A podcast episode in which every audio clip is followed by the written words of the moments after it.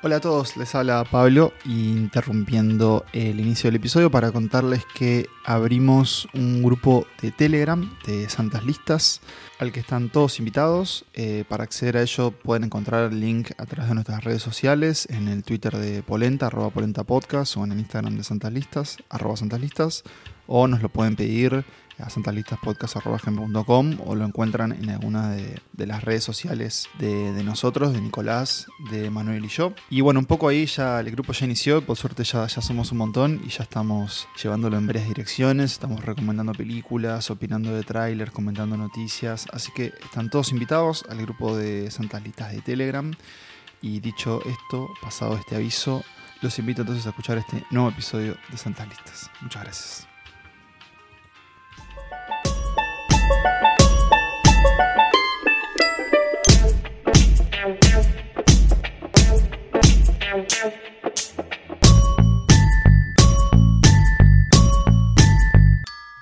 Hola, hola, les damos la bienvenida a este segundo episodio de la quinta temporada de Santas Listas, este podcast de cinéfilos para cinéfilos eh, y una producción de Polenta, entretenimiento sonoro. Mi nombre es Nicolás Tavares, le doy la bienvenida a Emanuel Bermerman. ¿Cómo estás, Emma? Muy bien, a tu único interlocutor hoy. Mi único interlocutor hoy, hoy será una excepción en, la, en, el camino de este podcast. Eh, hoy Pablo no nos va a acompañar, le mandamos un, abrazo, ya va a estar para el próximo episodio.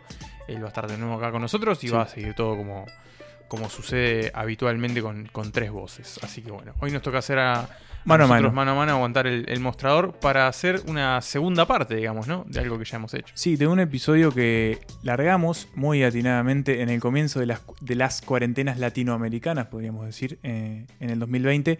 Un episodio que titulamos Cuarentena en Netflix y que nos reportó quizás, no sé si tantos placeres cinematográficos a nosotros, pero sí logramos llegar a mucha gente que después se enganchó con el resto de los episodios y de alguna forma nos abrió a muchos de los que ahora están escuchando este podcast. Entonces quisimos eso, volver a repetir el ejercicio, ver qué otras películas eh, valiosas podemos encontrar en Netflix y, de alguna manera seguir como aumentando. Primero, darle recomendaciones para una plataforma que, hay que decirlo, lo tiene todo el mundo. Sí, es la más, popular quizás de, la, de las que están hoy en, en oferta.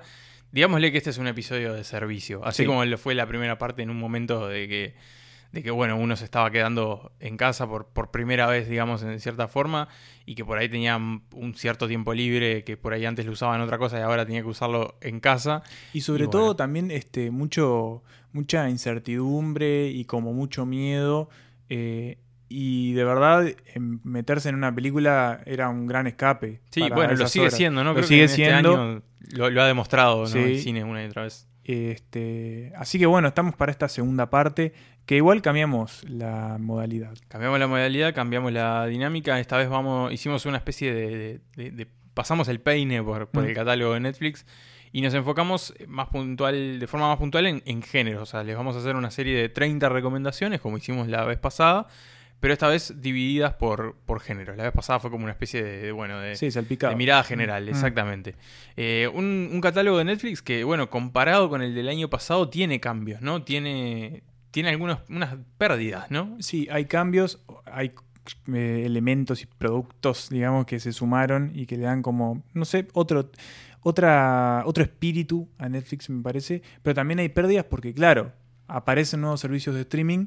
Eh, y de alguna manera todos empiezan a pelear por, una torta que es siempre la misma, los mismos espectadores, y que cada vez empieza a ser más eh, acotada. Eh, lo, más, lo, más, lo más como representativo quizás es, claro, el año pasado teníamos todos los contenidos de Disney. Exactamente, sí. No sé si todos, pero gran parte de los contenidos. Pixar, Marvel. Ahora ya no tenemos nada de eso. Exacto, sí, si miramos esa competencia, esa famosa guerra del streaming, ¿no? En los últimos seis meses acá en la, en la región debutó Disney debutó ahora Paramount se viene HBO Max, eh, mm, se vienen otros servicios que, bueno, Star, que también es parte de, Disney. Se, reforzó Amazon se también. reforzó Amazon. Había otros que ya estaban establecidos, no sé, pienso incluso hasta como en Qubit o Movie, esos servicios quizás mm. de un corte más, Movie cinéfilo, ¿no? Movie se estableció bastante el año pasado. Mm. Que, era, que no había tanto acceso antes, pero... Entonces, bueno, con toda esa situación Netflix eh, perdió algunas cosas. Por otro lado, también, bueno, ha reforzado un poco esa apuesta por el contenido original, que es un poco lo que están haciendo todas las plataformas ahora, ya sea porque contaban con alguna franquicia en su poder que, bueno, que ahora siguen explotando, como, bueno, otros que, que descubrieron una beta nueva y también lo empiezan a hacer, y, bueno, Netflix obviamente también lo, lo está haciendo en estas dichosas guerras de- de- del contenido, como se le da por, por llamarse. Pero bueno, ahí sigue habiendo en este catálogo que sigue siendo amplio, sigue habiendo buenas películas y bueno, y un poco hoy vamos a, a comentarles algunas de ellas. Antes de pasar, Nico, ya si querés al primer género, me gustaría, esto de Dab Dab quizás para un poco más largo, pero eh, hay algo en lo que Netflix todavía no ha perdido, eh, que quizás sí ha perdido terreno en otras cosas, pero en esto no todavía, es que sigue eh, marcando agenda en los medios, ¿no? Eh, siguen apareciendo las notas de qué es lo nuevo en Netflix en este mes y no, no tanto en qué es lo nuevo en Amazon, por ejemplo.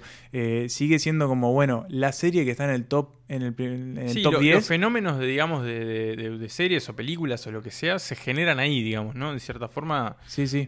quizá, bueno, también pasa con, con la televisión o con el cable en cierta medida, pero, pero eso pasa cada vez menos y, y bueno, las producciones de Netflix suelen ser el eje de la conversación. Así Bueno, que, y ya que hablamos, este, quizás brevemente. No, vamos, ¿sabes qué? Vamos a comentarlo al final, en Bueno, el marco de que parece estamos haciendo este Me episodio. parece muy bien. Vamos ya a saltar a los géneros, vamos ya a ponernos a hablar de películas eh, y de películas eh, a las que ustedes, si tienen el servicio de streaming de la N roja, le pueden dar play. Empezamos este repaso por el catálogo de Netflix con las comedias. Empezamos con, con las risas. Y empezamos con una película de un grupo de humoristas de los que ya hablamos en el primer volumen de- del repaso por el catálogo de la N roja, como va en llamarle Manuel. Nos estamos refiriendo a los Monty Python, los, los reyes de la comedia británica, y en este caso vamos a hablar de Life of Brian, la primera película de este grupo, eh, que, que, bueno, que se mete en cierta forma con. De, de- de forma muy humorística y muy paródica con la vida de- del mismísimo Jesucristo, ¿verdad? Sí. Y, y de Brian. Y de Brian, que en realidad es el protagonista de esta historia, que es este muchacho que vive ahí en, en- en Judea, ¿no? A comienzos de. Sobre, sobre el año cero, digamos. Y que, bueno, de alguna forma. eh, tiene una vida bastante paralela a la del, a la del Mesías cristiano. Sí, y quizás eh, es la mejor película de los Monty Python, creo, ¿no? Es la más redonda, la que tiene una... Hay momentos en los que es tan crítica y tan mordaz con algunas cuestiones, este, tanto de la religión como hasta de la propia sociedad, pero lo hace de manera tan, tan, tan limpia y tan como actual que hoy la ves 2021 y es una película Tiene que momentos que son tal cuales. Sí, sí, sí. Eh, Perdón, dije que era la primera, es la segunda película La de segunda. los Monty Python. Vino después de Monty Python y, y el Los- Santo Grial, la, la Los Caballero caballeros de la mesa cuadrada. sí. Exacto. Eh, sí, tiene momentos, no sé, pienso así, por mencionar uno nada más, porque, porque bueno, hay varios que podrían mencionarse en un momento, la charla entre los, los como llamémosle como lo- lo- los activistas que están Sí. rechazando la ocupación romana. Y hay uno de ellos que empieza a hablar de, de- de género, ¿no? Empieza a decir, bueno, yo en Sí. realidad me siento mujer y quiero que empiecen a referirse a mí como mujer. Y tienen como esa charla que, que en realidad hoy sería muy válida y estamos hablando de una película que tiene más de 40 años. Este, y, lo que sentido- tiene es que no. Obviamente es una charla para disparar cierta, cierta comicidad, pero aún así es, está planteado de una manera seria, no ri- ridiculizando esa situación. Sí, sí, sí. No sé si. Es que bueno, y, y es capaz de una película que es capaz de hacer eso, como después, bueno, hacer un chiste con, con que hay gente que se sea. O sea, tiene como tal, los, los dos O las extremos. lapidaciones. o las lapidaciones. Y, y bueno, y esa, y esa canción maravillosa que es Always Look on the Bright Side of, of- of Life, que, que digo, creo que es una de, es una de las canciones con la que me gustaría, digo, que, que pues sonara en mi funeral, digamos. Ah, es sí. así como una. Partir con ella. Con la que me gustaría partir, exactamente. Bien, y de, un, de este primer grupo de, de humoristas eh, británicos, saltamos a un grupo más actual de humoristas eh, bien estadounidense, bien yankees. Y un canadiense. y un canadiense. ¿Cu- ¿Cuál es el canadiense? El, el, el- El, di- el director de la director, película. Ah, bien. Bueno, porque estamos hablando de This is the End. Este es el fin. Una película apocalíptica. Una película que bien podría haber sido parte del primer episodio de Santas Listas, temporada 4. Pero aparece en este porque. Básicamente lo que cuenta es una reunión en la casa de James Franco, en donde Seth Rogen, eh, no sé quién más está, está Jay Baruchel, que es Jay Baruchel, el flaco. el- sí. Emma Watson, Watson. eh, bueno, un montón de actores haciendo ellos mismos Están en una fiesta en lo de Jane Franco, divirtiéndose, pasándola bien. Está Michael Cera ahí, que te está mandando algunas medias extrañas, eh, tomando alguna sustancia, y de repente se termina el mundo, o empieza a terminarse el mundo, empieza el apocalipsis, eh, y estos actores, eh, que lo único que querían era divertirse, tienen que resolver, bueno, cómo, cómo pueden evitar la muerte, ¿no? Yo tengo una relación muy extraña con esta película que no dijimos está dirigida por Seth Rogen y Evan Goldberg, dos colaboradores muy frecuentes, porque al principio yo eh, la odiaba un poco, o sea, me había caído muy mal la primera vez que la había visto, no sé por qué, pero la verdad es que con el tiempo la, la, empezás a apreciar, empezás como a, a, entender que es una película que hoy no se haría, es una película que hoy no se podría hacer. Y, y, tiene momentos geniales hoy fuera del aire. Recordamos el momento en que aparece Emma Watson. Eh, y hay un momento que vi en Twitter hace poco que un GIF que es cuando suena una canción muy famosa de esa época también, que es cuando toman ácido y empieza a explotar las cabezas de Colette. Es una película muy divertida. Que bueno, tiene también. La hicieron para divertirse. Sí, la pasaron Y eso se nota y eso se transmite eh, por la pantalla. Así que bueno, This is the end, este es el fin, está ahí este, otro grupo de comediantes haciendo otras eh, gansadas para, ustedes. Bien, y nos quedamos con cierta forma con, este ah, grupo de, figuras y, comediantes, porque vamos a hablar de una película que está protagonizada por, por James Franco, dirigida por James Franco, que también tiene a Seth Rogen en, su elenco, y que tiene como coprotagonista a Dave Franco, ¿no? el hermano del, del actor-director en este caso, eh, y estamos hablando de Disaster Artist. De Disaster Artist, eh, dos puntos, obra maestra, como fue traducida aquí. Una película que estuvo nominada al Oscar hace algunos pocos años. Gran película. Eh, por mejor guion adaptado. Y es una, es una gran película que se enfoca en la creación y en la historia detrás de una de las peores películas de la historia del cine, o al menos así es como se conoce a The Room, la película de 2003, de, creada y concebida por esa figura tan extraña que es Tommy Wiseau eh, un señor que no se sabe muy bien de dónde es, qué edad tiene, cómo consiguió dinero. No, es muy raro. Pero bueno, que un día cayó a Hollywood, dijo, voy a hacer una película, hizo la película, es un desastre, obviamente. Eh, tiene como esa cosa de, bueno, el, tan mala que es buena. Es una obra de culto. Es una obra de culto. Tuve la suerte de poder verla en el cine con, con el público que, bueno, que reacciona, que repite las frases, que tira cucharas, que tira pelotas de fútbol americano. Eh, y bueno, y esta película es el detrás de escenas de esa, de esa historia, de esa creación. Franco interpreta a, a con un, pelo largo, una mirada muy extraña, un acento muy raro. Exacto, medio vampírico. Y, cuenta la historia detrás de esta película que es tan increíble como el resultado mismo después de la, de la película. Y también tiene mucho como de esos guiños, ¿no? Al, al cine. Hay muchas figuras que aparecen interpretándose a sí mismas figuras que aparecen al principio hablando de la película. Eh, o sea, como bueno, como una especie de falso documental, ¿no? Eh, y que bueno, que, le dan como ese toque de, eso, de película de culto y la historia detrás de esa película de culto que es muy famosa, bueno, por el momento, por ejemplo, el Highmark, ¿no? El o Highmark. Eh, y esas cuestiones, esas cuestiones así. y bueno, yo creo que es una mirada también un poco al cierto poder que tiene el cine, ¿no? Como de, bueno, a pesar de, los desastres, el cine en cierta forma tiene como esa cosa de, de bueno, de cumplir sueños y, de, Las películas malas también son buenas. Las películas malas también son buenas y un poco como esa cosa también de, bueno, Hollywood, la tierra de los sueños, ¿no? también.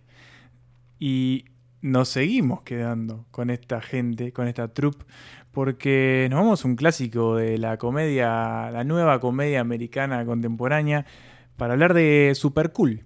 Una película, una película que fue un clásico, eh, es un clásico. En su momento fue una película muy, muy, muy comentada, muy vista. Eh, y la verdad es que eh, sigue muy, muy. Muy, muy recordada. Creo que es una película muy recordada. Puede ser que quizás en algunos en algunos temas hoy sea un poco políticamente incorrecta. Bueno, sí, hemos, avanzado. Pero fue, un semillero también, en cierta forma, al menos de sus protagonistas, ¿no?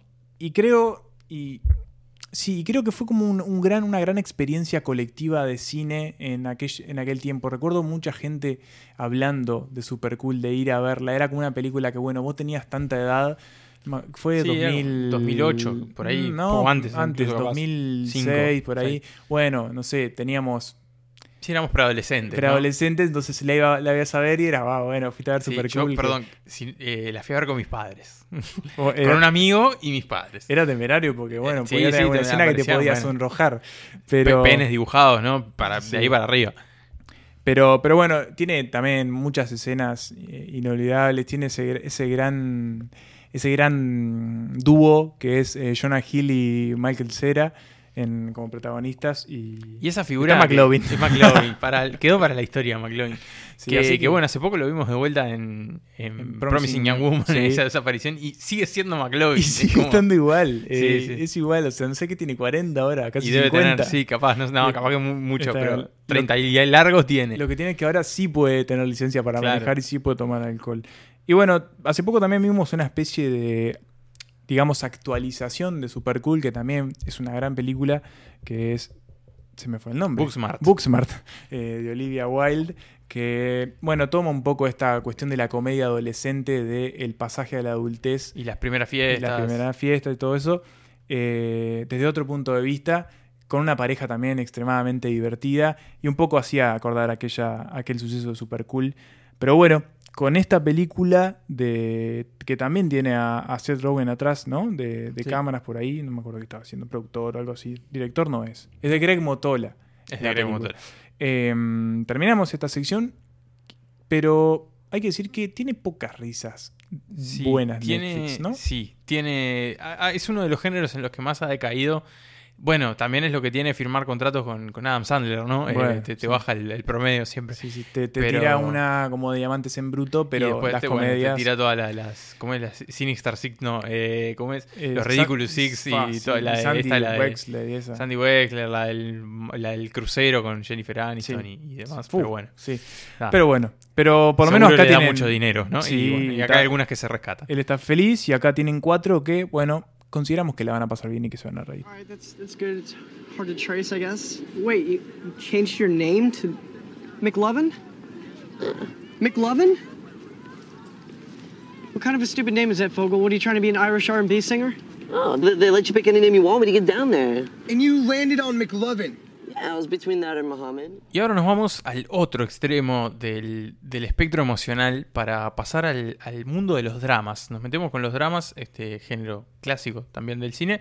Y empezamos con, con una película de una figura bastante intrigante dentro de, de Hollywood. Es el señor Paul Schrader, este hombre que fue el guionista de Taxi Driver, por ejemplo, que colaboró varias veces con, con Martin Scorsese, y que acá, además de ser el guionista, también es el director. Estamos hablando de First Reformed, esta película protagonizada por Ethan Hawke, en la que encarna a un sacerdote, es el responsable de una, de una pequeña iglesia protestante en, en el estado de Nueva York. Es una iglesia histórica que tiene importancia porque, bueno, fue un, un escenario, estuvo involucrado en, la, en el tráfico, en, digamos, en la liberación de esclavos durante la Guerra Civil estadounidense. Calvinista. Exactamente, pero que bueno, que, que pasa por un momento bastante, bastante de, de capa caída, digamos, ¿no? Es una iglesia con pocos feligreses, el mismo sacerdote está como en una especie de crisis de fe y de identidad que se exacerba cuando aparece en su vida una, una mujer embarazada, una parte de la congregación, encarnada por Amanda Seyfried, que, que bueno, un poco también lo lleva a, a replantearse muchas cosas, a replantearse su propia vida. Él tiene una vida bastante trágica de la que de a poco nos vamos enterando y se mete ahí en el medio también la cuestión del calentamiento global, el Sí. medio ambiente, el apocalipsis de nuevo. Y una escena final que te pone los pelos de punta. Exactamente. Este, y bueno, es, es una película muy, lógicamente, muy espiritual, ¿no? Pero que más allá de eso creo que tiene, que tiene a pesar de esa cosa más esotérica, si se quiere, es una película que, que, pega mucho, ¿no? También porque, bueno, también remueve mucho la humanidad, digo, además de lo espiritual también está lo, lo humano muy metido y esta actuación de Ethan Hawke que creo que no fue lo suficientemente valorada, ¿no? No, no, es, una, es un gran papel dentro de su carrera. Eh, está bueno destacar que la, la iglesia, en español, en Netflix, creo que la encuentran como la iglesia de la salvación. Sí, a la es como el título de la, de la Sí. traducción, digamos. Pero está bueno eh, considerar que esta iglesia, la First Reform, fue muy importante en la, en la vida de Schrader porque él, su familia era muy devota a esta iglesia y eran casi fanáticos y él le marcó mucho como la doctrina de esta iglesia durante toda su vida. esta, De esta iglesia más estricta, ¿no? Claro, estricta, con muchas prohibiciones y como... Sí, eso, o sea, el tipo, por ejemplo, descubrió el cine muy tarde justamente por, porque No la religión estaba, no se lo permitía. Y es bueno como él dialoga con todo esto y trae, después de mucho tiempo, muchas cosas de, de su vida a esta película. Es una, una película como contundente, que, que no es como para ver a la ligera y hay que prestarle mucha atención porque habla de muchísimas cosas, eh, mucho más de lo que parece. Pero bueno, vamos, pasamos a un título quizás un poco más ligero, eh, con no tanto peso o significado, porque vamos a hablar y les recomendamos que vean una película que se llama La Reconquista, una película española del director Jonás Trueba, que es del 2015. A Jonás Trueba lo podemos ver hace poco acá en Uruguay y bueno, estimo que en otras partes del mundo también, con La Virgen de Agosto, una película preciosa que, bueno, a mí me, me- gustó muchísimo, fue una de mis favoritas del año pasado. Y La Reconquista es su película previa, una película, si se quiere, opuesta a La Virgen de Agosto porque es invernal, sucede en Madrid en el invierno, en donde una, una pareja, un hombre y una mujer, que fueron novios en la adolescencia, se reencuentran después de mucho tiempo y de alguna manera retoman contacto y pasan una noche, este, no, una noche juntos, pero en la calle, ¿no? Claro. Este, paseando. Muy al estilo de la trilogía Sí, antes de. muy ¿no? al estilo, una película que, claro, exuda a Nouvelle Vague por todos lados, porque Jonás Trueba es un fiel devoto de cineastas como Romero, Truffaut, eh, y es eso, una larga conversación con muchas canciones completas eh, dentro de la película, lo que resulta muy raro, eh, pero tiene un puñado de escenas muy, muy memorables y, son dos personajes, la verdad, este, muy entrañables y, recomiendo mucho ver, ver esta película y también ver todo el, cine de Jonás Trueba, que es como un cine muy sutil, muy delicado, que, que me parece que, que- es como lo más, lo más fiel a justamente a la Nouvelle Vague que podemos encontrar hoy en el cine de europeo. Y es un tipo que tiene mucho por delante todavía, tiene 39 años y ya tiene seis películas. Así que nada, La Reconquista es nuestro segundo drama, drama romántico eh, de esta etapa, de este segmento.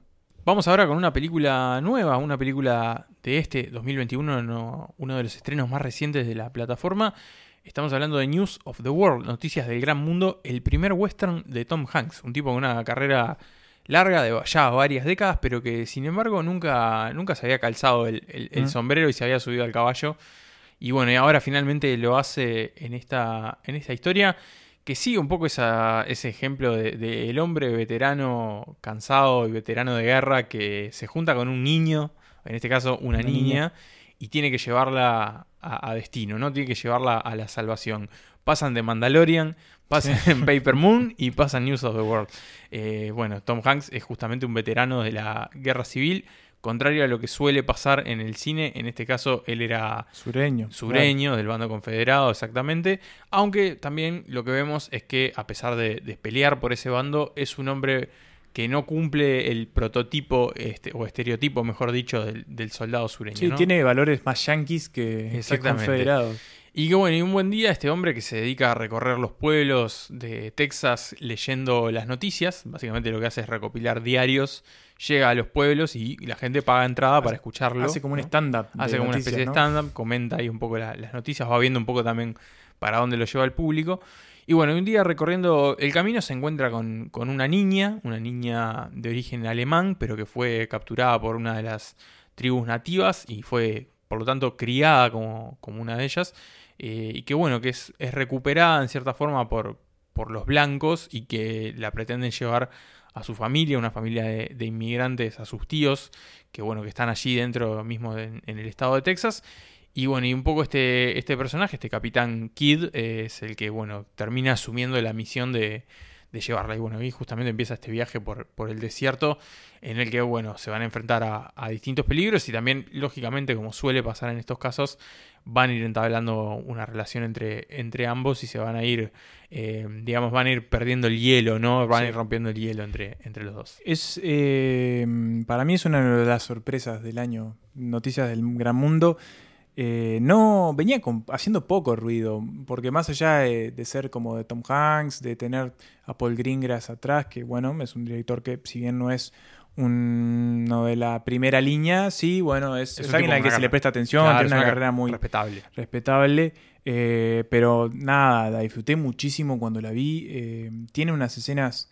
Tiene uno- unas, unos paisajes y tiene una manera de retratar el entorno en- a medida que ellos van transitando estas rutas de- del sur que, que de verdad es muy, muy destacable y da prueba que Tom Hanks puede hacer cualquier cosa ya a Sí. la altura, ¿no? O Igual sea, me pasa mucho con Tom Hanks. que lo ves a Tom Hanks. Que lo ves a Tom Hanks. Me Sí. pasa con, no sé, es como Es esos un tipo- actores. es, muy, como- es muy bueno. Él, es sí. bueno, es en esencia bueno. como, como entonces- Darín. Yo que estás viendo a Darín, Claro. no estás viendo a...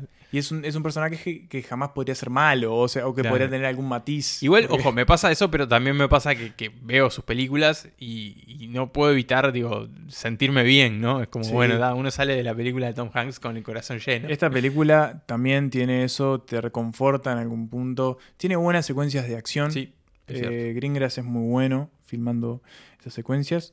Este, pero sí, para mí fue una de las sorpresas y es una película muy valiosa. Es de Paramount, ¿no? No, era de, de Paramount y después, bueno, pandemia mediante. Porque iba a decir que si es de Paramount, aprovechen a verla antes que se la No, lleve Paramount. pandemia, más. pandemia mediante se la llevó Universal y Netflix. Ah, Digamos, se bueno, repartieron ahí el- lo- los territorios. Bien, y del oeste nos vamos a otra producción original, entre comillas, siempre la producción original, ¿no? De Netflix.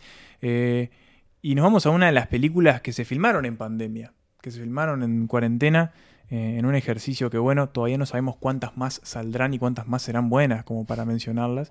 Pero esta, a mi juicio, lo es. Eh, se trata de Malcolm y Marie, la película de Sam Levinson, el director de la serie Euforia de HBO en donde repite este, protagonista, porque tiene también a Zendaya, que también estaba en esa serie, y a eh, John David Washington, que lo vimos el año pasado en ese gran despropósito inentendible llamado Tenet. Y antes lo habíamos visto en ese en esa gran Esa película, que es El Infiltrado, del el Clan. Un, un tipo que está buscando como su camino al estrellato. Sí, bueno, que yo creo que lo viene logrando. Creo Sí. que los dos, ¿no? Porque a ella, digo, Sí. si bien ya venía con una fama de, de actriz adolescente, de, de cantante también, creo que los dos son como nombres en ascenso. Sí, a mí me pasa que Zendaya me parece una, una actriz que tiene una carrera enorme por delante. Me parece que tiene una como ductilidad en, los personajes que se puede meter, una capacidad como... o- Vos la ves en esta película que no dijimos, básicamente es una pareja que llega luego de la entrega de un premio en donde él, eh, que es un cineasta, se olvida de agradecerle a su esposa, que es Zendaya, eh, y todo eso desencadena una larga discusión a lo largo de la noche.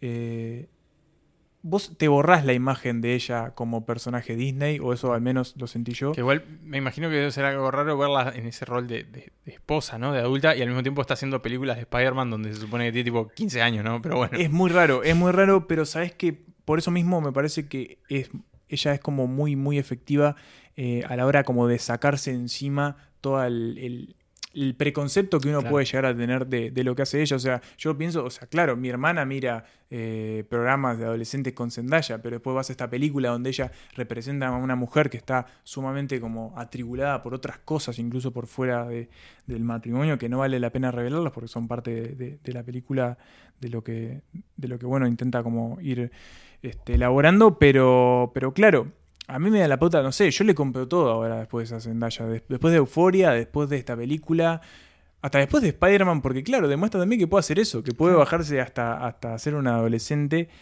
Nada, Malcolm y María es una película quizás un poco, a veces es un poco como... mm, te enfurece un poco la discusión. Es cierto que en algunos momentos es un tanto teatral de más, pero me parece que Levinson la desarrolla muy bien. Es una discusión que aparte se marida con una música que está espectacular. Tiene una banda de sonido genial. Y está filmada en un blanco y negro maravilloso. Y a mí las películas blanco y negro, sobre todo las que están filmadas en esta época y son en blanco y negro, me pueden mucho. Así que nada, Malcolm y Marie, otro producto original que para mí vale mucho la pena en Netflix. Bien, y cerramos esta etapa de dramas con una película del año 2015. Hablamos de Room, esta película conocida también como La Habitación, dirigida por Lenny Abrahamson y escrita por Emma Donoghue, que fue la autora de la novela en la que está basada la película. Una película que hace unos 5 años estuvo en los premios Oscar, nominada como mejor película, y que fue la receptora del premio a mejor actriz. Mejor dicho, lo fue su protagonista, que fue Brie Larson, que fue un poco la película que la, que la terminó de consolidar. ¿no? Ella ya venía con algunos papeles más más anteriores y sin embargo, bueno, esta fue un poco la película que la, la presentó oficialmente al mundo y también lo hizo con Jacob Tremblay, ¿no? El, el niño actor que... ¿Dónde andará? ¿En qué andará, no? Eh, hizo hace poco una película esta, una, un plan tipo esta de comedias de, de niños que insultan, ¿no? Ay, Que sí, creo que sí, estaba a ser sí. Robin atrás, cuando Sí, no. Este, que bueno. Ah, no, iba a estar en La Sirenita, va a ser el, el pescado en La Sirenita, la voz del pescado Ah, está. de Flounder. Y, y bueno, ya Eh, ese niño ya de fumar, ¿no? Sí. Eh, pero bueno. Larson que medio que desapareció un poco, ¿no? Bueno, sí, Más allá pasa de Marvel, que, por claro, fuera de Marvel. como que está ahora asociada con, con la Capitana Marvel, ¿no? Eh, hizo hace poco una película en- eh, para Sí, Netflix, y que eh, la Tienda Unicornios, ella. que la dirigió ella. No sé qué tal, no, no tengo Y anda por ahí, yo la, la veo muy activa en, en redes sociales. Twitter, Hace como cosas como con gente, como, Ah, como iniciativas ahí, como, como muy, muy extrañas. Eh, Vende tartas en Instagram. Sí, no, aparece como bailando y tocando la guitarra, como anda como. Está, está en Está, esa, está en la está suya, bien, está bien, se divierte, se divierte. Muy tranquila. Este, y bueno, y acá está, encarna este rol de, de una madre, en realidad es una, una historia bastante truculenta, ¿no? Es una, una joven que, que es capturada, secuestrada, y que durante siete años pasa encerrada en esta habitación del título, es continuamente abusada y violada por su captor, y de hecho, bueno, tiene un hijo en este cautiverio, este niño interpretado por Jacob Tremblay, que nace adentro de esa habitación y vive esos primeros cinco años de su vida en esas cuatro paredes. Y un poco la película empieza con, bueno, ese cautiverio, esa relación entre madre e hijo, y ese mundo que hay que crearle al niño dentro de ese cuartito, que bueno, lógicamente es un niño que, que no, no está del todo socializado, que, que obviamente Sí, sí. no sabe cómo es el mundo. Eh, y bueno, la película tiene un quiebre muy claro en la mitad. No lo vamos a decir por si alguien no la vio. Pero bueno, marca un poco la película, agarra para otro lado de repente y le suma como más capas a, a esa historia. Que bueno, creo que además de, de tener una gran química entre sus dos protagonistas, es una historia que es. Es de esas historias. No quiero decir edificante, ¿no? Tiene un poco de eso sí, pero. Pero bueno, que más allá de- de- del horror y de que, bueno, siempre son de estas películas que van hacia la luz, Sí, digamos que Eh, construye una no, salida funciona- para sus personajes. o sea. funciona, funciona muy bien, lo hace de una forma, digamos, eh, sólida. Me parece que ahí está uno de los, de los grandes méritos, ¿no? De no caer en los ciertos facilismos que, que podía pasar. Y bueno, creo que se la convierte en una, en una película muy interesante. Y bueno, que por eso justamente estamos acá recomendándola. Do you remember how?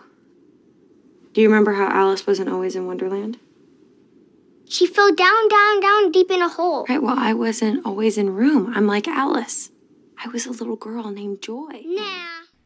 Habíamos dicho que Netflix en su catálogo de comedias no, no, no estaba como muy completo o no tenía tanto para ofrecer. Eh, la siguiente, el siguiente género que elegimos para recomendarles, tampoco es que tenga tanto, pero hay algunas joyitas que vale, vale rescatar y vale la pena, la, la pena ver. Eh, una de ellas es esta película eh, Rango, del director Gore Verbinski, también director de Piratas del Caribe y de La Llamada. Eh, un currículum bastante extraño y ecléctico. Pero, pero bueno, y donde tenemos a Johnny Depp en la voz de El camaleón del título, Rango, eh, que es un camaleón como de ciudad, un camaleón de ciudad Camaleón de ciudad, wow.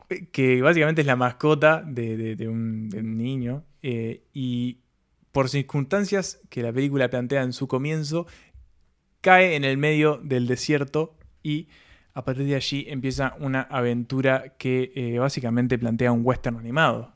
En donde, bueno, Rango va a tener que enfrentar un montón de situaciones, entre ellas va a quedar como siendo como una especie de sheriff de, uno de los pueblos. Este, y bueno, va a tener que ejercer la ley. Sinceramente, no me acuerdo mucho de esta película. Pero la verdad, recuerdo que la pasé muy bien. La fui a ver al cine con, con uno de mis hermanos.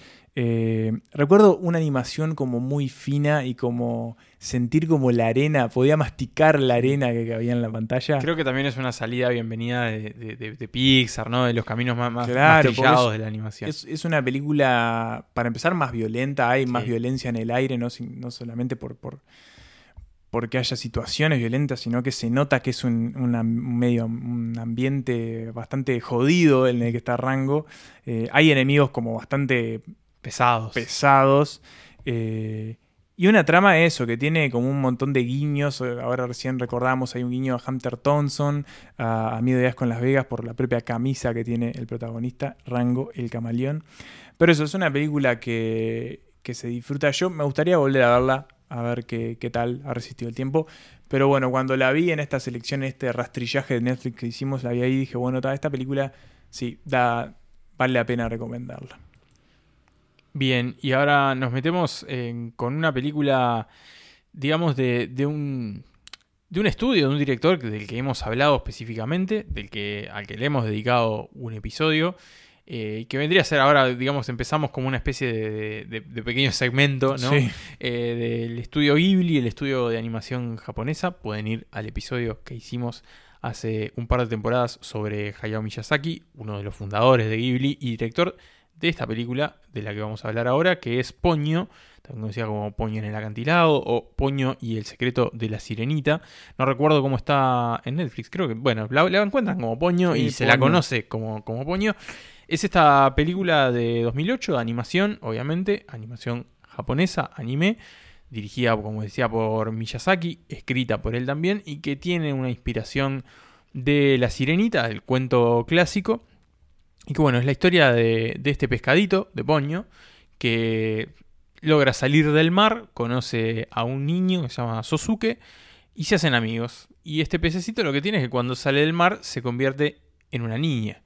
Y bueno, entablan una amistad, viven ellos eh, lógicamente en un, en un pueblo costero. Y como bueno, en buena película de Ghibli también se mete en el medio el medio ambiente, la inocencia de los, de los niños, la amistad, también el vínculo un poco con, con los adultos y como lo- la, cierta pérdida de imaginación de los adultos con respecto a los niños. Me parece que es una de las películas más, más tiernas de, de Ghibli, que, bueno, es un estudio que tiene películas muy, muy, eh, digamos, muy, muy cálidas, no sé, pienso por ejemplo en, en Totoro, ¿no? Este, que bueno, esta se, se- se va un poco por, por ese lado, si bien lógicamente la, la trama es un poco distinta, eh, siempre tiene como ese toque sobrenatural, ¿no? Como una especie de, digamos, de, de realismo mágico y hasta un poquito más allá, ¿no? Ya más en el terreno más de la, de la fantasía. Es una película sumamente encantadora. Si ustedes tienen niños, les recomiendo que se sienten al lado de ellos y la disfruten tanto grandes como chicos. Pero creo que también se puede ver aunque uno no tenga criaturas en la vuelta, ¿no? Son, son películas que se disfrutan a, a cualquier edad, las Porque de, uno, de Ghibli. uno en el fondo siempre es una criatura. Exactamente, siempre es un, siempre es un niño. Y por eso mismo seguimos esta recomendación de eh, animación y por eso mismo nos quedamos con el estudio Ghibli y con Miyazaki, porque la siguiente película eh, es Porco Rosso, una película de la que ya hablamos también en ese capítulo de Miyazaki y que bueno, por eso mismo tampoco vamos a ahondar demasiado, pero sí decir que es la película quizás más adulta o, o que a simple vista parece más adulta porque bueno, pienso también en el viaje de Chihiro y las cuestiones que plantea son como en ese sentido bastante maduras, pero lo que tiene Porco Rosso es que es una aventura eh, de acción y espionaje eh, que se sale un poco del libreto Claro. de lo que nos tiene acostumbrado Una Miyazaki. película con tiros, ¿no? Hay Con tiros, Aviones. Hay, y- hay, hay casi como, este, mm, no me sale la palabra ahora, pero está eh, como disputas de relación, no me sale. Sí, un este, triángulo Un amoroso. triángulo amoroso, no me salía. Triángulo amoroso, hay un triángulo amoroso, hay un tipo bastante desgraciado que por algún motivo se convirtió en un chancho volador, eh, volador porque No es es que- piloto. Claro, es piloto. Son Eh, piloto. otra de las pasiones de Miyazaki, ¿no? Los aviones. tenemos como un- una trama bastante entreverada en algún punto.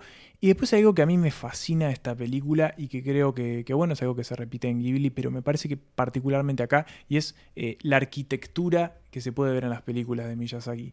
En este caso tenemos como islas donde hay castillos. eh, Bueno, es la costa, la costa italiana, ¿no? Exactamente, porque él es un... Es italiano. un chancho Claro, italiano. claro. Eh, pero eso, tenemos como castillos y fuertes como perfectamente diseñados. La verdad que la animación de esta película es un placer. Verla es un placer, es muy entretenida. Mm. eh, y eso. Y eh, tiene una de las secuencias más oníricas también del cine. cuando de vuela, Sí. cuando Cuando va por encima de las por nubes. encima de las digamos, ¿no? nubes, sí, sí, es, es espectacular y, y la verdad que que, que- que es está bastante escondida dentro Sí, de. sí, lo- no, no es, no es la primera en la que uno suele pensar cuando piensa Claro, en, en no es. Miyazaki. Exacto. Pero bueno, está ahí, está en Netflix, vayan a ella, es la verdad es una gran película por Corroso. Bien, y cerramos esta etapa, ya salimos del cine de Miyazaki, nos vamos al otro extremo y nos vamos a la película de Lego, La Gran Aventura Lego de Lego Movie, esta película dirigida por esa dupla Phil Lord y Christopher Miller, que, que, bueno, que ha generado muy buenas películas, tanto en el rol de directores como de productores. También los han echado de un par de películas, este, justamente por ser un poco rupturistas de más. Y que bueno, que acá se meten con, con Lego. Uno, a priori, me Sí. acuerdo cuando se anunció como este proyecto, era como, Dejate bueno, una película de Lego. ¿qué, qué iban a hacer? Porque, digo, no hay una historia de fondo, no hay como un, un relato sobre el que se pueda edificar más que es un juguete, digo. Sí. Y bueno, y sobre eso justamente lo que terminaron haciendo fue una gran película, ¿no? Una, una película muy divertida. Esta historia de este de, de Emmet, ¿no? Esta, este personaje inocente y como un poco así como, como olvidable, ¿no? Que en cierta forma se convierte de repente en el, el elegido, ¿no? Es un poco también se apoya en, esos, en esas reglas de, de la ficción y, y- y también juega con ellas. Y después, bueno, en el medio aprovecha para meter todo lo que, lo que Warner tenía en el catálogo, ¿no? Ahí mete a, a la Liga de la Justicia, Y que le a salió. Voldemort, Le ¿no? salió también que. Sauron. a Sauron. Le salió también que, que terminó siendo un spin-off, que es Batman. Exacto, tuvo Eh, ese gran spin-off que fue Batman, tuvo una segunda parte, la, la segunda película de Lego, que está bastante bien. No, no la vi. Y hay otra, Ninja Ah, Go. la de Lego. Ninjago, sí, hay, hay como, fue como, bueno, principio de franquicia, ¿no? Mm. Eh, pero creo que, que, bueno, como primer punto, sin necesidad quizás de ver todo lo, lo demás, salvo la de Batman, creo que la de La Batman, Batman vale, es, vale muy la pena. Eh, fue una película, es una película muy buena que un poco rompe las expectativas que uno tiene. Juega, tiene como algunos juegos narrativos muy interesantes, ¿no? Que como la justificación de por qué estos Legos están vivos y, y pueden hacer ciertas cosas. Tiene algunos efectos especiales que me parecen maravillosos. Hasta el hecho de que los disparos sean gente haciendo piu piu piu piu. Eso me parece maravilloso. Y tiene esa canción que es Everything is Awesome, que es imposible de sacarse de la cabeza cuando uno la empieza a escuchar. Según tus amadas instrucciones, la nave necesita un propulsor. No tenemos esa pieza. ¡Podríamos buscarla! ¿Qué esperas? ¿Que una nave aparezca de la nada? ¿Es una broma otra vez?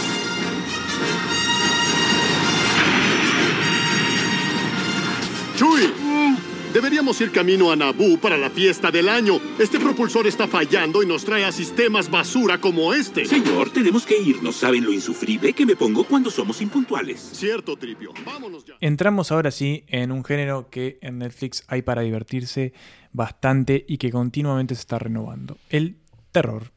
Quizás uno de mis géneros favoritos, o al menos, bueno, el que me gusta más ahondar, eh, y un género que tiene para decir un montón de cosas y de maneras muy diversas. Eh, hacíamos referencia al principio cuando hablamos de Malcolm y Marie, eh, de películas que se habían filmado en pandemia, de películas que habían tenido que, bueno, agachar la cabeza, bajar los presupuestos, bajar las expectativas y decir, bueno, ¿cómo podemos tratar de seguir haciendo películas en este contexto? Creo que esta película, Host, es como el ejemplo eh, más económico que se le puede ocurrir a alguien de filmar una película, porque básicamente es una reunión de Zoom filmada. Eh, no hay los créditos están hasta escritos en el Zoom, o sea, no hay nada extra que no sea la reunión de Zoom. Pero ¿por qué recomendamos esta película? Porque debe ser una de las experiencias más terroríficas que se hayan hecho eh, en los últimos años. Básicamente lo que plantea esta película, obviamente, cuarentena, Estados Unidos, una ciudad de Estados Unidos, un grupo de amigas decide eh, contratar los servicios de una medium para eh, hacer una sesión de Ouija para divertirse. Cada una de su casa, conectándose a través de Zoom. Una de ellas fue la que tuvo la idea, vio por ahí en internet que Hasta en funcionaba. eso está adaptada a, la- a la- a los tiempos actuales, ¿no? Porque es la clásica premisa de película de terror, pero. Pero en Zoom, Zoom. por Zoom, Eh, claro. Este, y bueno, y a partir de ahí, de una, de una sesión de Ouija, que obviamente como cualquier película con sesión de Ouija parece que sale bien, termina saliendo muy mal. Pero cuando, hablamos- cuando decimos que termina saliendo muy mal, termina saliendo muy mal de verdad, porque no recuerdo un final tan descorazonador como el de esta película. Eh, dura apenas 50 minutos. Porque obviamente la reunión de Zoom se ve que no habían contratado el premium, aunque es 40 Igual le minutos. sobraron pero- 10 minutos. Sí, sí. Salvo que corte a los 40 y siga, pero. No, no, no, no, no. Son 50 minutos. Eh, lo que plantea si es una película o no. O sea, Bueno, película sí. es, si es un largometraje Claro, o no. un mediometraje. Mediometraje, Bueno, la cuestión es que Host la hicieron con 3 pesos. eh, no le deben haber pagado ni el sueldo de los actores, pero no importa, es de verdad una película que te absorbe y que te deja los nervios de punta. Bien. Hablando de películas que te dejan los nervios de punta, esta te deja los nervios de punta, pero al mismo tiempo te deja con la sensación de, de decir, bueno, ¿qué acabo de ver, no? Sí, sí, sí. Eh, es una película del año 2018, está dirigida por Panos Cosmatos. Otra experiencia. Otra ¿no? experiencia. Tiene como productor, atención, a Elijah Wood, el Ah, no mismísimo. Frodo Bolsón. Y se llama Mandy. Eh, esta película, me pongo de pie, protagonizada por Nicolas Cage y Andrea Riceborough. Es la historia de una pareja que viven en una casita muy tranquilos junto a un lago. Él es un Mm. leñador, ella es una artista. Una vida idílica. Una vida idílica, ellos se llevan muy bien, se quieren mucho, se aman. Y un día a esta casita llega un grupo de, de hippies, ¿no? Son hippies. Pero que, bueno, como, como hippie, como buen hippie son turbio, digamos, de película de terror. turbio. Como hippie turbio, como digamos, no sé, los de la, la masacre de Texas, ¿no? O bueno, si vamos a, a la historia real, el- la familia Manson. Manson. Son un culto, ¿no? Que, bueno, que llega a esta casa, agarran a, a Mandy, que es esta, esta, esta artista, la, la novia de Nicolas Cage, la secuestran y la matan. Y la prenden fuego. La prenden fuego. Fa. Y el, bueno, y, y Red, que es el, el- el personaje de Nick Cage, tiene que, que ver todo esto, se, se enfrenta a esta situación, a lo, a lo John Wick, digamos, ¿no? Tiene que atravesar este trauma y busca venganza.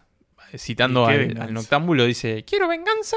Y, y bueno, y sale a, a buscar a, esto, a este culto, sale a, a por todo, a- armado con lo que encuentre, con, Con una motosierra o con lo que sea.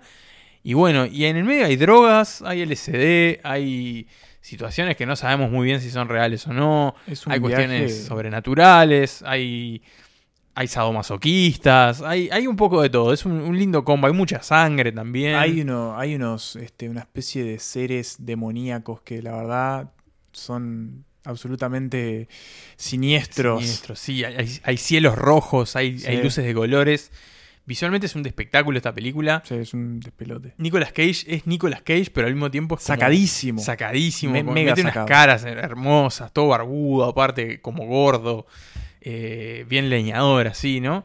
Y, y me parece que es eso, que es una película como muy fantástica. También tiene como unos momentos de, de acción que son muy buenos. Pero, pero bueno, es una película muy inquietante, eh, muy, muy psicodélica también, a su manera. Es una experiencia bastante única, pero que recomendamos muchísimo. Me parece que, que dentro del terror sale de lo común, no tiene el sustito tradicional No. y, y ahí también está. Pero está te genera bueno. una sensación de intranquilidad que es... Nico, dijiste la palabra inquietante y esa palabra define a la perfección la película que sigue. Se llama La Cumbre Escarlata. Es la película con la que Guillermo del Toro... eh, es la película previa a La Forma del Agua, antes de que Antes Guillermo del ganara, Toro claro. eh, ganara ese Oscar tan polémico. Una película Eh, un poco ignorada dentro de la ignorada, filmografía del Toro. mu- bastante pasó bastante desapercibida, pero la verdad que yo creo que vale mucho la pena eh, porque trae de vuelta, rescata a un género que me parece que en el cine se ha dejado también de lado. Creo que también por eso fue un poco que es eh, este los cuentos góticos, digamos, eh, esta cuestión de la mansión eh, antigua victoriana eh, regida por un señor o una señora, en este caso es Gente de mucho dinero. gente de mucha plata, gente con muchos secretos, gente muy oscura, en donde llega una persona que no pertenece a ese mundo y que se va a empezar a encontrar con que, bueno, las cosas quizás son un poco más tenebrosas de lo que parece a simple vista. Esto es lo que pasa en esta película eh, con la protagonista que es eh, Mia Wasikowska, la, que parecía que iba, se iba a convertir como una mega estrella y, Y al final no, pasó nada. la vuelta. Pero eh, ella es la que llega a, a esta casa, se va a casar con Tom Hiddleston, eh, que es en este caso el, bueno, el dueño de toda esta, de estos acres y hectáreas de dinero. Y bueno, van a empezar a aparecer cosas un tanto fantasmales, va a haber como ambientes bastante sombríos, pero sobre todo lo que va a predominar es esto, una, un aura inquietante que va a atravesar toda la película. De nuevo, no, tampoco en esta película hay grandes sustos, pero sin embargo, me parece que Del Toro hace un trabajo como muy fino en, en- crear un, un ecosistema bastante perturbador que, bueno, te acompaña hasta el final de la película. De nuevo, es una película para valorar, aún a pesar de que quedó muy escondida entre la propia filmografía del director. Pero bueno, la tienen ahí, así que denle clic y ustedes ya dirán qué piensan. Bien, y si hablamos de películas inquietantes, de, de películas turbias, eh, nos metemos con The Witch, o también conocida como The Witch, digamos, como esa W que no es W Sí. porque en el, digamos, en la antigüedad no existía la W. ¿Por qué digo esto? Porque la película está, eh, digamos, como, bueno, se, se desarrolla en la, en la, en la Nueva Inglaterra en, Inglaterra, el siglo XVII, ¿no? Exacto, en la época de los primeros colonizadores ingleses llegados a, a las costas del actual Estados pioneros. Unidos, los pioneros, exactamente, y está hablada en el inglés de la, de la época, con, con el acento de la época, con los términos de la época y el lenguaje de la época, y eso se traslada también al título de la película. Y para, bueno, una, digamos, una de las figuras del, del, del- del audiovisual, ¿no? Digámosle, del, del Hollywood actual, una figura también en ascenso, es Anya Taylor Joy, esta actriz estadounidense, argentina, británica, ¿no? Que, que le gustan los churros y que. Primera persona de color en, en ganar un Globo muy- según Variety. Sí, no, no. Un, un Una desafortunado persona- calificativo sí, de sí, parte de color blanco. de- sí, exacto. Este, no, pasa que ahí hubo una confusión porque ella se considera latina por, bueno, por, por haberse criado en Argentina, porque uno de sus padres es argentino. Eh, y hubo como una confusión ahí con la revista que, que bueno, que, que tuvo bastantes golpes.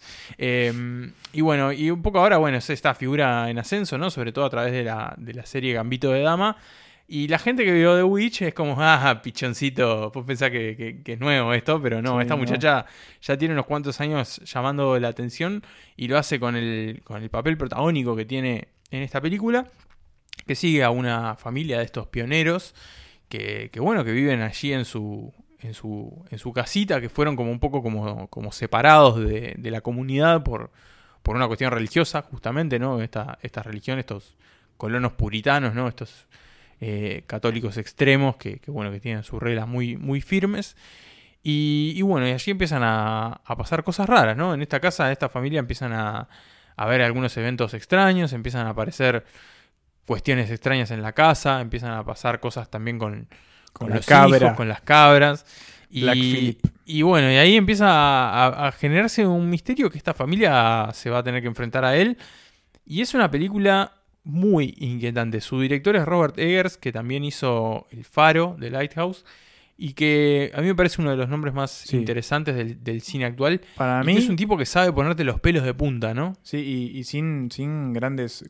sin apelar al, al, al jumpscare. Es Claro. un tipo que crea unas atmósferas imbancables. Eh, para mí, Robert Eggers y Yorgos Lantimos. Para mí están haciendo lo, lo mejor, lo mejor hoy en día. Son los tipos que. que- que- Son turbios, pero. Sí, son, yo sé que me van a dar experiencias que no me la va a dar nadie más. Eh, lo pasó con el Faro también.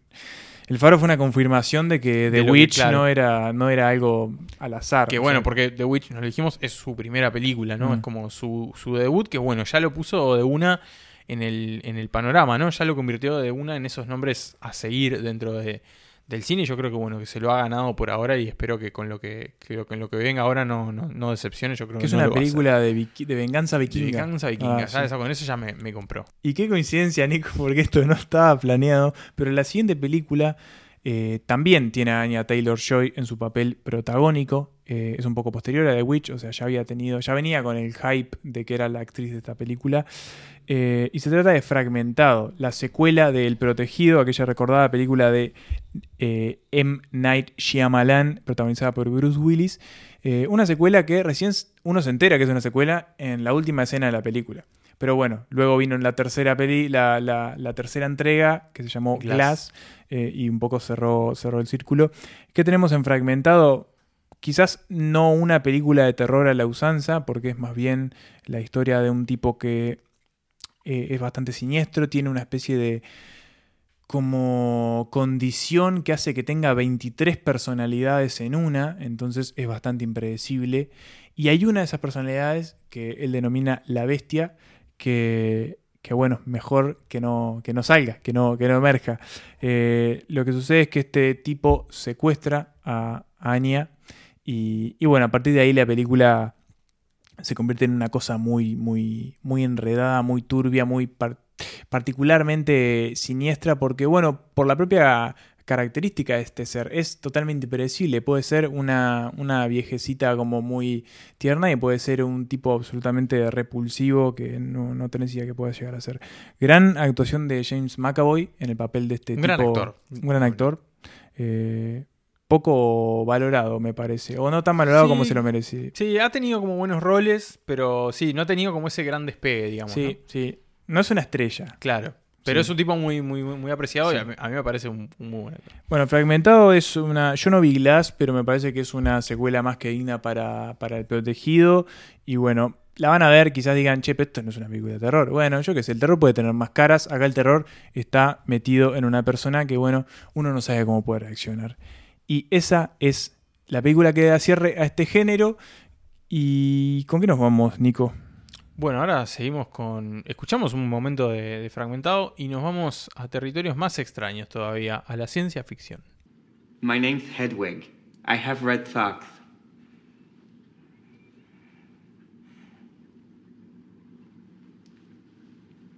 He's on the move. What? He's on the move. Yo no, no les vengo a decir acá que vean Blade Runner. eh, asumo que, bueno, siendo un clásico, los interesados la irán a ver. Está en Netflix también. Lo que vengo a decirles es que vean Blade Runner 2049, la secuela de esa película. eh, y, creo que una película muy poco valorada. Creo que esta secuela la, la vamos a volver a ver. Así, bueno, un poco como lo que le pasó a Blade Runner, ¿no?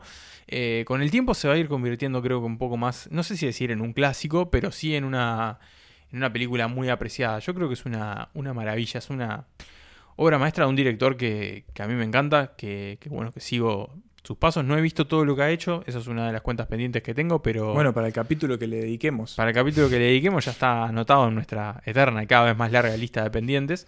El señor Denis, Villeneuve, que bueno, es el que toma la posta de, de Ridley Scott y que dirige esta secuela de 2017 que tiene el, el regreso de Harrison Ford, pero que bueno, suma como coprotagonistas a, a Ryan Gosling, a Ana de Armas eh, y entre, entre otras figuras que aparecen en roles muy pequeños, ¿no? Jared Leto, por ejemplo. Dave Bautista. Dave Bautista, y que retoma el mundo de Blade Runner, este mundo habitado por humanos, obviamente, pero también por replicantes, estos robots que, que, bueno, que a simple vista son exactamente humanos, pero que, bueno, lógicamente son creados por el hombre. Este mundo, bueno, lo, revisita 30 años después de los hechos de la primera película, que se ambientaba en 2019, y vuelve a ese mundo que ha cambiado, lógicamente, en parte también por los hechos de la, de la película anterior, y revisita algunas de las cuestiones que, que se planteaban en aquella primera película, ¿no? Lo de, bueno, ¿qué nos hace humanos? Esa, esa pregunta, ¿no? Del, del título, del, del- texto en el que se basa originalmente la película, ¿no? Esos sueñan los androides con, con ovejas eléctricas. Eh, y bueno, es una película que a nivel visual eh, es un despelote. Digámosle Sí. en términos poco, poco académicos, es un despelote.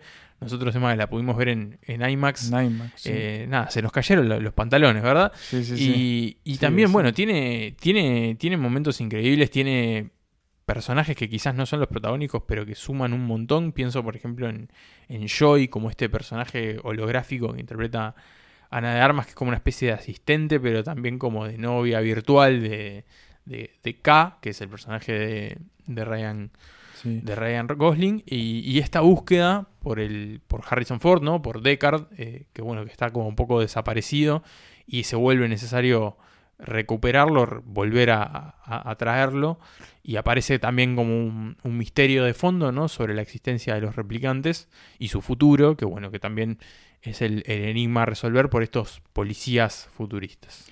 Sí, es, es increíble Blade Runner 2049. La verdad es como un. eh, es como un colofón para, para, para la historia. Para la historia. Para la carrera de, de, de Denis Villeneuve, que ha dicho que su mejor película es Dune, la película que, que está por estrenar este año. Y yo pienso.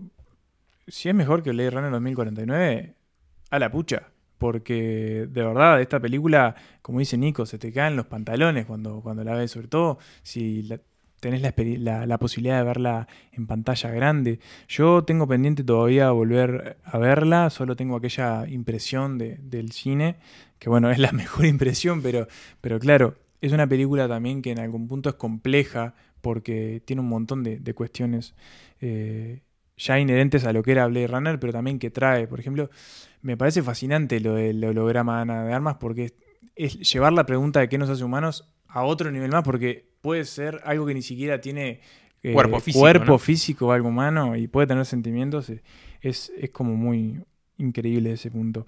Eh, vamos a seguir con Denis Villeneuve porque también queremos recomendar su película anterior a Blade Runner, que es La Llegada, también una especie de tesis sobre eh, la lingüística y las maneras en las que nos comunicamos, eh, cómo podemos entender el mundo también a través de la manera en la que, de la que nos comunicamos, eh, y lo hace a través de una premisa muy sencilla. Llegan un grupo de naves espaciales, aterrizan en distintos puntos de la Tierra y al parecer no, no, no, no hacen como mucha cosa hasta que descubren la manera de meterse en estas naves y empezar a contactar con los seres que viven adentro para intentar averiguar las, las, las intenciones que tienen básicamente en la Tierra. Eh, esta película me parece que a diferencia de Blade Runner 2049, que propone un mundo muchísimo más complejo y, donde los personajes son como quizás más extraños, acá podemos sentirnos más cerca de lo que le pasa a Amy Adams, a Jeremy Renner, que son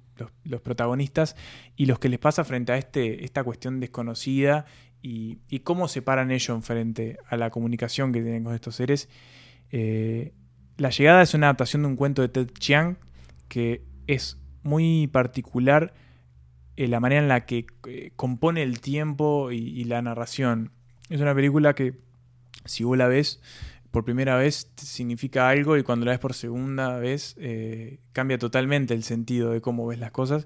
Y también justamente a partir de eso es que, que, se piensa la película y que, y que elabora como esta hipótesis sobre cómo nos comunicamos. Es la llegada, para mí está casi a la altura de Blade Runner, quizás es mucho más espectacular Blade Runner 2049, pero también tiene como mucha carga significativa ahí adentro. Eh, es otra película que me gustaría ver. Me gustaría ver, creo, la filmografía de este tipo de nuevo, ¿eh? Porque Sicario es otra gran película. Sí. Nada. Otro director que vale la pena seguir y seguir y seguir.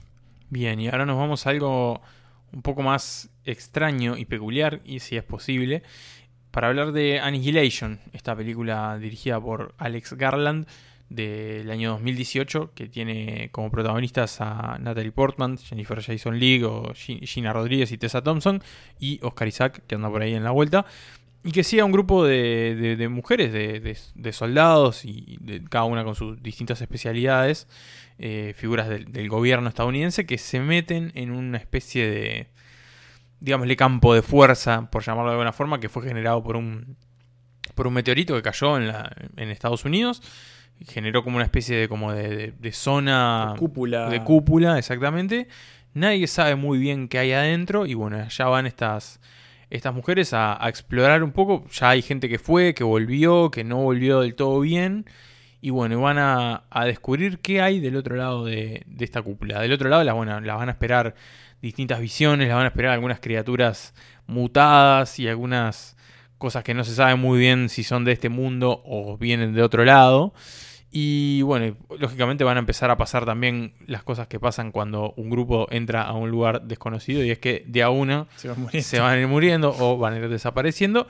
Y también le da un componente de, de terror a, a, esta historia que también tiene mucho de, de, bueno, de reflexión ¿no? sobre, sobre la humanidad, sobre la evolución, eh, que tiene como unos componentes también bastante bastante extraños, tiene algunas secuencias bastante raras, ¿no? Que no las vamos a decir porque suelen suceder al final de la película, pero que, que bueno, que es una película bastante intrigante, ¿no? Es una película que, que uno se sienta a ver y, y, y pasan cosas, ¿no? Le, le, le, se, te cautiva, digamos, que sí. es una película que, que cautiva, ¿no? Que, que, te logra meter dentro de ese de esa cúpula y bueno, y querer ver qué hay del otro lado. Igual recuerdo que cuando se estrenó fue algo así como gente que la odiaba, gente que la amaba. Sí, fue muy, muy, muy divisiva, divisiva. Muy divisiva. Sí, sí, sí. Eh, en nuestro caso, estamos del lado de que. Del, no, lado, no del lado de los mucho. que la, la probamos. Eh, seguimos con un clásico de ciencia ficción reciente, porque si ustedes le dicen Steven Spielberg, más Tom Cruise más invasiones aliens. Y sí, lo van a ver, lo van a ver porque es garantía al menos de entretenimiento. Y eso es lo que es la Guerra de los Mundos, la adaptación de ya la ya clásica eh, historia de H.G. Wells, eh, que bueno, tuvo múltiples eh, adaptaciones al cine, entre ellas una adaptación radiofónica recordada de Orson Welles, no al cine, pero sí, sí a la radio, que incluso paranoiqueó a mucha gente. Pero, pero bueno, es una actualización de esa, de esa historia ya muy conocida. Tiene grandes escenas. La escena en la que crecen o salen de la Tierra los, los- las naves de estos extraterrestres y empiezan a aniquilar gente, eh, donde solo que le tiran el rayo aniquilador y solo queda la ropa, es muy buena. Eh, No queda muy claro por qué la ropa resiste, No, pero, pero bueno, no, no, tampoco. Supongo que porque solo afecta a la materia orgánica. Puede ser. Pongámosle, sí, pongámosle. Pero la verdad es que es una película muy, muy, muy entretenida. Steven Spielberg sabe cómo armar eh, su circo y conquistar al resto. Así que nada, véanla, porque vale la pena. Bien, y bueno, y nos quedamos con Tom Cruise, ¿no? Ya que estábamos, vos decías que La Guerra de los Mundos es una película muy entretenida y esta también lo es. Es Edge of Tomorrow, El filo del mañana, esta película de 2014 protagonizada por Tom Cruise y Emily Blunt, dirigida por Doug Lyman, amigo de Pablo, hay que decirlo. Mm, sí. Hablaron una vez por teléfono. Eh, Se que- llevaron muy bien. se llevaron muy bien y que cuenta la, la historia de un soldado estadounidense, un- en realidad es un, un hombre del ejército que, que se dedica más bien como a la parte de, de relaciones públicas del ejército de Estados Unidos, que es enviado a Europa porque eh, en Europa lo que sucedió es que cayó una nave espacial llena de extraterrestres violentos y conquistaron toda Europa. Y bueno, y ahí el, mundo decide unirse, empezar a combatir a esta amenaza y logra su primera victoria. Después de varios años de derrotas, logran derrotar a los extraterrestres por primera vez con una serie de, de trajes mecánicos. Y bueno, y en esta invasión de Francia, ¿no? Un poco un paralelismo con, con la Segunda Guerra Mundial para empezar a expulsar a los invasores. Este soldado, que es Tom Cruise, es. Eh, bueno, llega al campo de batalla. Lo mandan a la guerra, eh, aunque él no quiere, digamos, es un hombre sin experiencia de combate. Lo mandan a la guerra y se muere. Y bueno, lo que pasa es que la película no termina ahí, sino que descubre que cada vez que muere, revive el último día, digamos, de, de vida, desde el momento que llega al campo de batalla en adelante.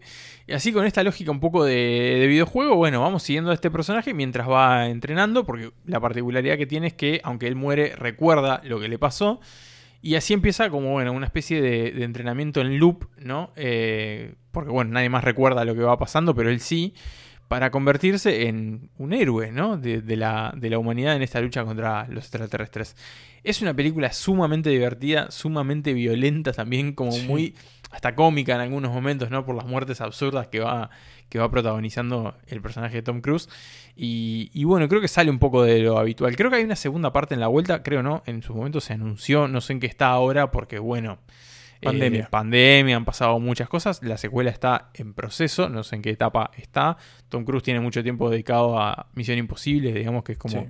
lo que suele hacer, pero bueno, eh, me interesaría ver qué pasa. Yo creo igual también que, que, bueno, que el chiste, digamos, ya repetido, Sí, capaz que ya. no tiene la misma gracia. Pero bueno, al filo del mañana, Edge of Tomorrow me parece que es una película muy divertida. All right, man, let's get the show on the road. I gotta sit up. Where's your helmet? No, we wear one. It's a distraction. Have you been drinking? I need three more clips of 556, eight grenades, and an extra battery. Get it.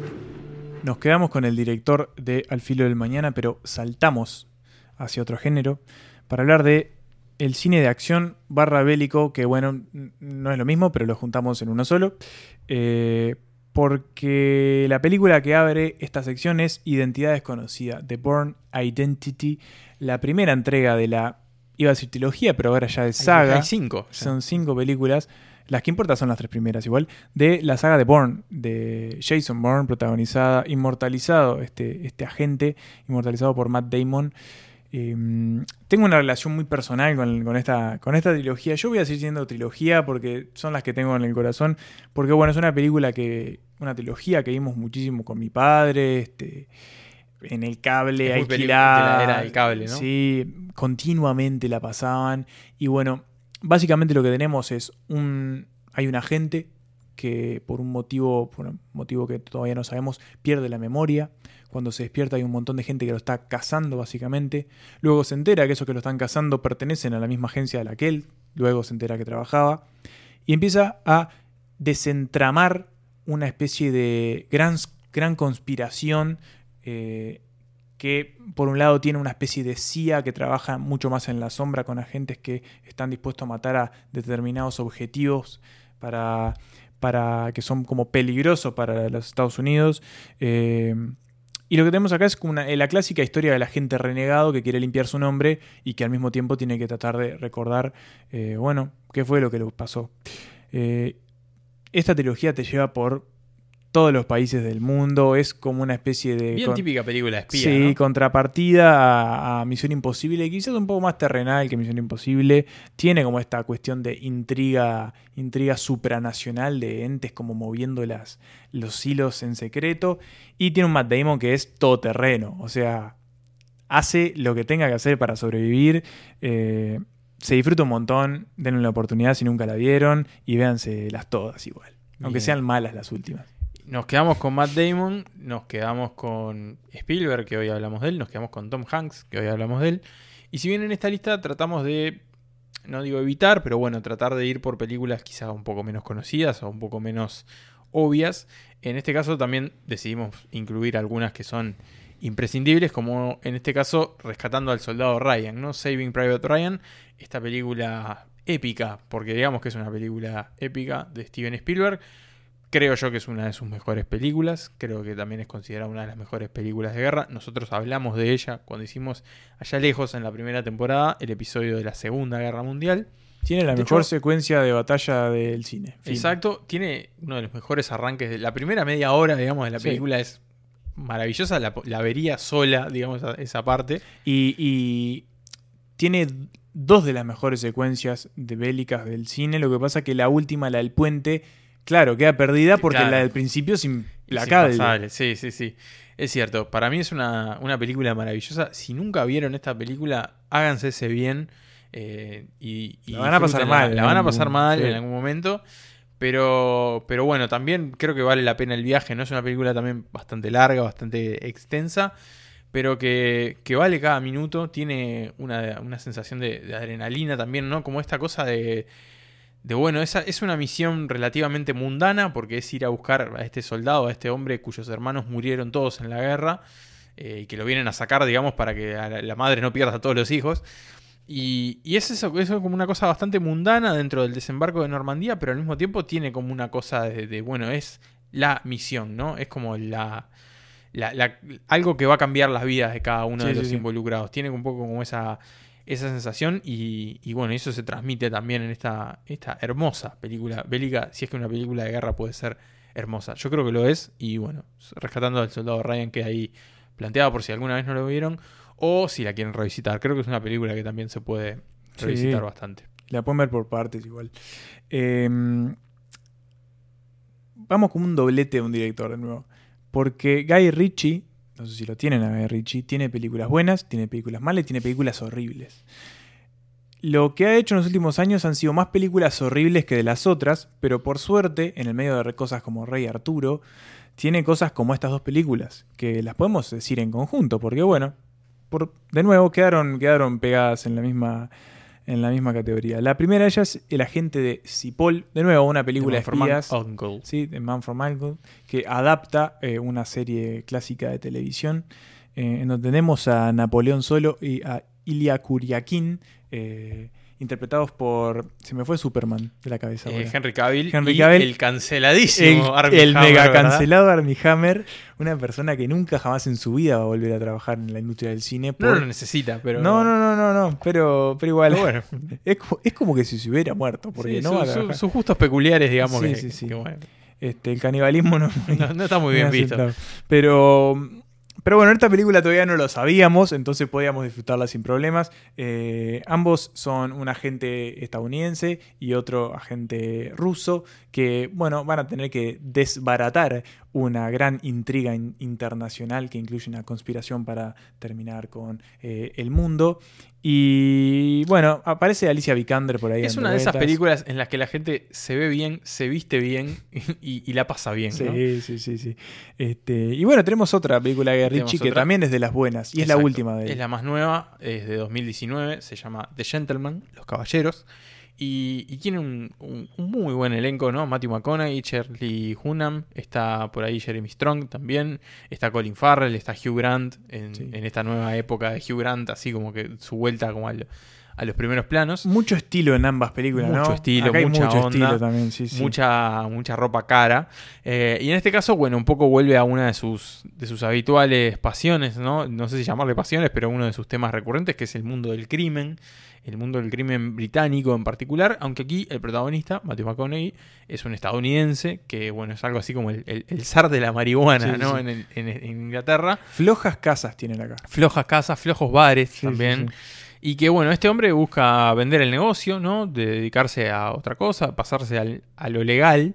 Eh, y ahí, bueno, empieza a generarse como una especie de, de- varias tramas de, de, digamos, gente que le quiere serruchar el piso, ¿no? Gente que le quiere robar el negocio sin pagarle.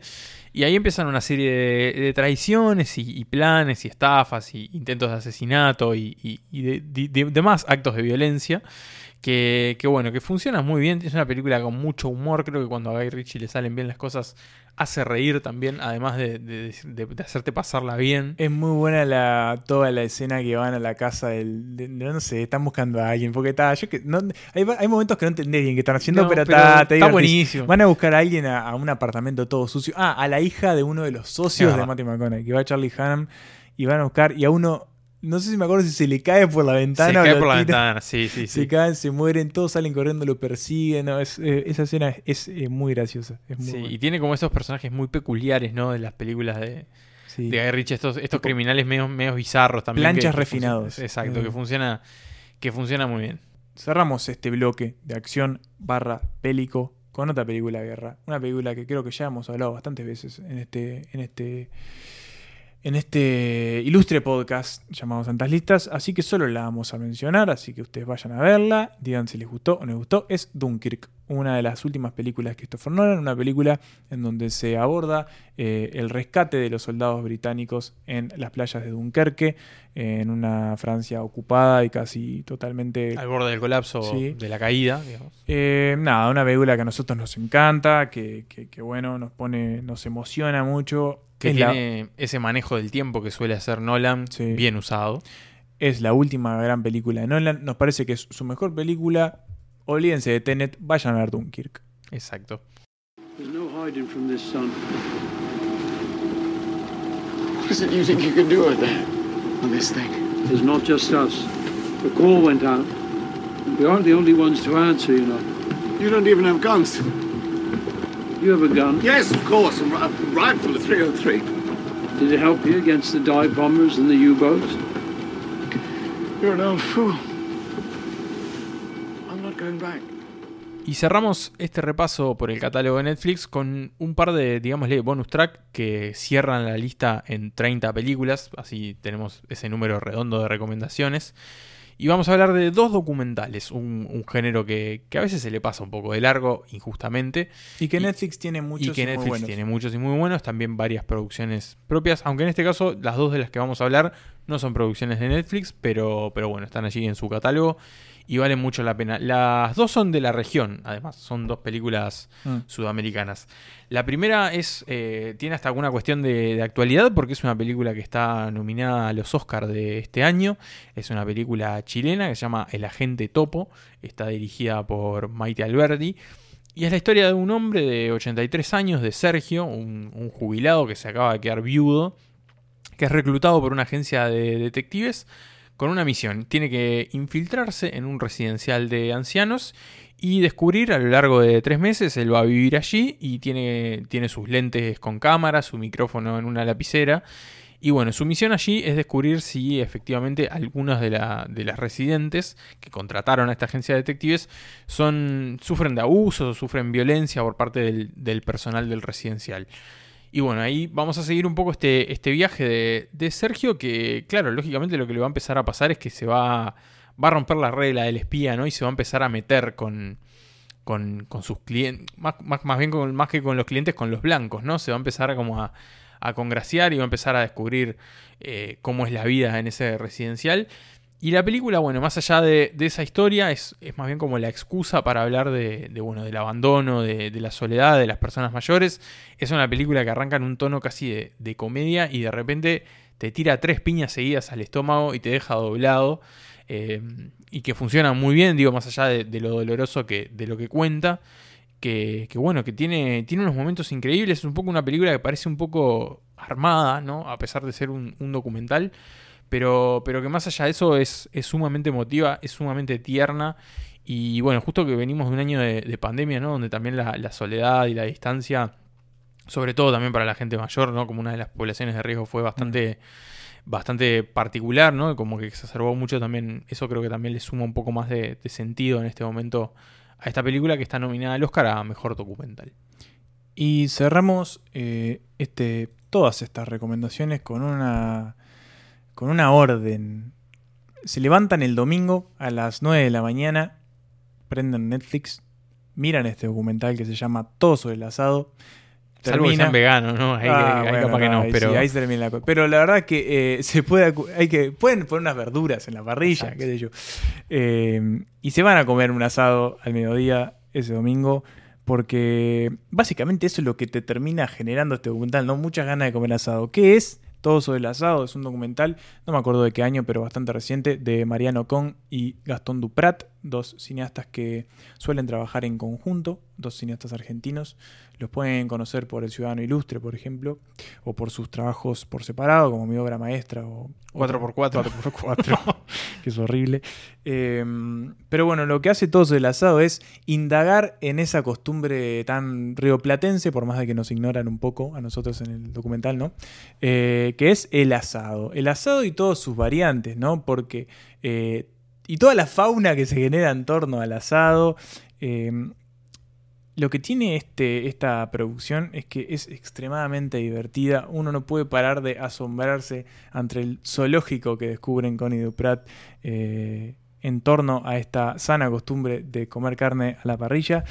Y, bueno, yo creo que una de las principales enseñanzas que tiene este documental es eh, todo tema puede tener como su pata absolutamente eh, absurda.